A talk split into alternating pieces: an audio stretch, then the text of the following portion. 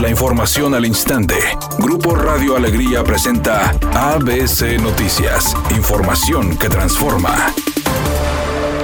El líder del PAN en el estado, Mauro Guerra, se mostró en contra de que la administración del alcalde Miguel Treviño esté solicitando una apertura de crédito que endeudaría al ayuntamiento de San Pedro, ya que afirma el municipio cuenta con recursos, por lo que no ve una buena razón para solicitar una deuda. La postura es muy clara, es una deuda que no se debió de haber aprobado en el Cabildo y haremos lo propio desde el Congreso. Desgraciadamente parece que la solicitud se está haciendo con recursos propios del municipio al 100%, con el impuesto predial que pagan los sanpetrinos. Cuando es esa la petición o cuando es esa la aprobación, no se requiere que se vote en el Congreso. Entonces nosotros por eso estamos pues obviamente haciendo el análisis jurídico, haciendo un exhorto al propio alcalde y al ayuntamiento para que considere esta postura o esta deuda. Por su parte, el dirigente municipal Mauricio Farad dijo que se debe de pensar en una reestructuración en general de la misma administración antes de pensar en una solicitud de crédito. El presidente Andrés Manuel López Obrador informó este lunes que se llegó a la meta en la venta de cachitos para la rifa del avión presidencial, comentando que se logró reunir el monto necesario para cubrir los 100 premios de 20 millones de pesos que mañana se sortearán en la rifa. Por otra parte, reiteró que los recursos obtenidos se darán al sector salud para la compra de equipos médicos. Además, se realizará un inventario para transparentar dónde se encontrarán los insumos adquiridos. El mandatario señaló que se le colocará al equipo médico una placa que servirá para que la población tenga conocimiento de su aportación, agregando que si resulta premiado el cachito que él tiene o alguno de los integrantes de su familia, el premio será donado. El presidente Andrés Manuel López Obrador pedirá al Congreso realizar la consulta popular para juzgar a los exmandatarios mexicanos, porque los ciudadanos solo han recabado la mitad de las firmas necesarias, a un día de que vence el plazo para la convocatoria. Reveló este lunes que la campaña ciudadana solo ha conseguido cerca de 800 mil firmas, de 1.6 millones que exige la ley, para que el Instituto Nacional Electoral realice la consulta popular, por lo que está dispuesto a intervenir, ya que admitió que a los ciudadanos les están ganando el tiempo, por lo que es necesario flexibilizar las reglas para que haya más consultas.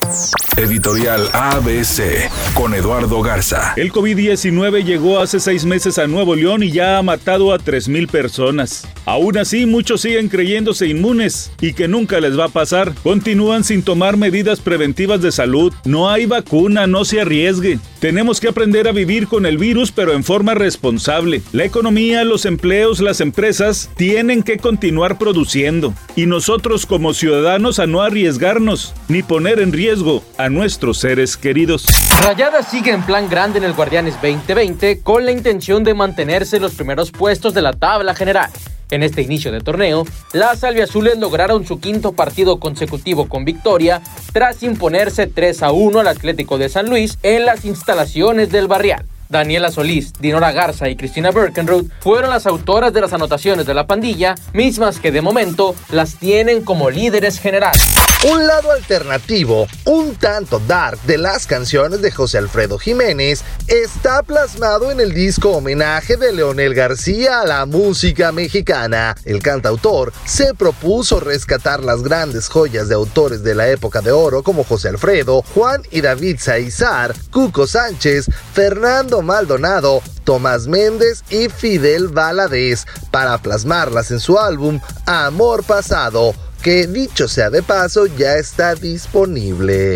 Los automovilistas avanzan a 6 kilómetros por hora en el libramiento noroeste por un accidente a pocos metros de llegar a la carretera a Colombia. Considere vías alternas porque el tráfico está desde la carretera a Nuevo Laredo en el municipio de Apodaca y continúa operando con normalidad la carretera Saltillo-Monterrey. Recuerde respetar los señalamientos de velocidad y no utilizar su celular mientras conduce. El pronóstico del tiempo para este lunes 14 de septiembre del 2020 es un con presencia de nubosidad. Se espera una temperatura máxima de 28 grados, una mínima de 22. Para mañana martes 15 de septiembre se pronostica un día con presencia de nubosidad, una temperatura máxima de 26 grados y una mínima de 22. La temperatura actual en el centro de Monterrey 28 grados. ABC Noticias, información que transforma.